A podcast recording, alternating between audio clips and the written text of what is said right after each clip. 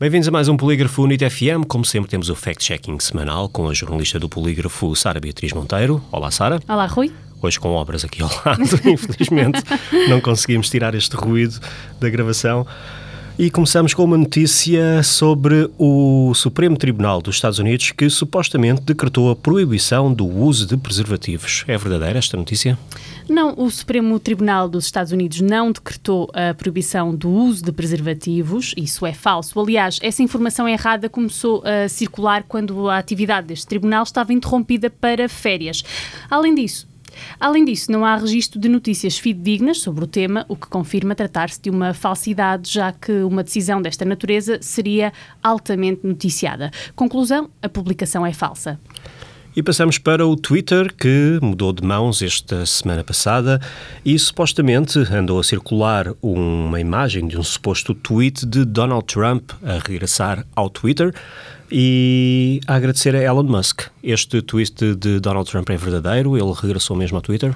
Não, Donald Trump não voltou ao Twitter, nem agradeceu a Elon Musk por ter permitido esse regresso. O tweet em causa foi escrito numa conta de Twitter que não corresponde à página oficial de Donald Trump. O ex-presidente dos Estados Unidos continua até ao momento banido desta rede social, pelo menos à data em que gravamos este polígrafo NIT FM. Convém sublinhar que quando este tweet falso começou a circular, Elon Musk não tinha sequer concretizado a compra do Twitter. Ou seja, ainda não teria poder para readmitir eh, Donald Trump nesta rede social. Em suma, trata-se de mais um conteúdo falso. E de acordo com uma publicação que está a ser partilhada por centenas de pessoas no Facebook, o primeiro carro a hidrogênio está a ser comercializado na Austrália, completo com postos de carregamento em apenas 5 minutos. O carro percorre 900 km com o depósito cheio e purifica o ar conforme avança esta publicação. Será mesmo este o primeiro carro a ser comercializado a hidrogênio? Eh, não, a informação não é verdadeira. O primeiro carro com estas características foi comercializado em 2014, quando a Toyota lançou o modelo Mirai. Este carro era dotado de um conversor que garantia que o gás gerava eletricidade necessária para o movimento. O lançamento do novo modelo aconteceu em novembro de 2014 e passou a estar disponível para venda ao público no Japão a 15 de dezembro desse ano. O carro chegou aos Estados Unidos e à Europa já no ano de 2015.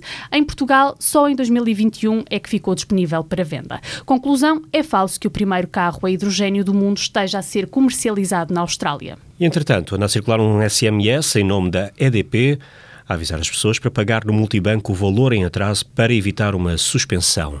Este SMS é verdadeiro ou falso? A, mensagem em circulação não foi enviada pela EDP e a entidade indicada nela não corresponde à desta empresa. Trata-se de uma tentativa de fraude. A própria EDP publicou uma informação no seu site a dar conta desta mensagem fraudulenta. De facto, uma das tentativas de fraude mais frequentes consiste em pedir o pagamento de valores em atraso por SMS. Nessas mensagens consta geralmente a ameaça de que, caso o cliente não faça o pagamento num prazo fixado, e geralmente é um prazo muito breve, haverá um corte do fornecimento de eletricidade. Conclusão: a informação é falsa.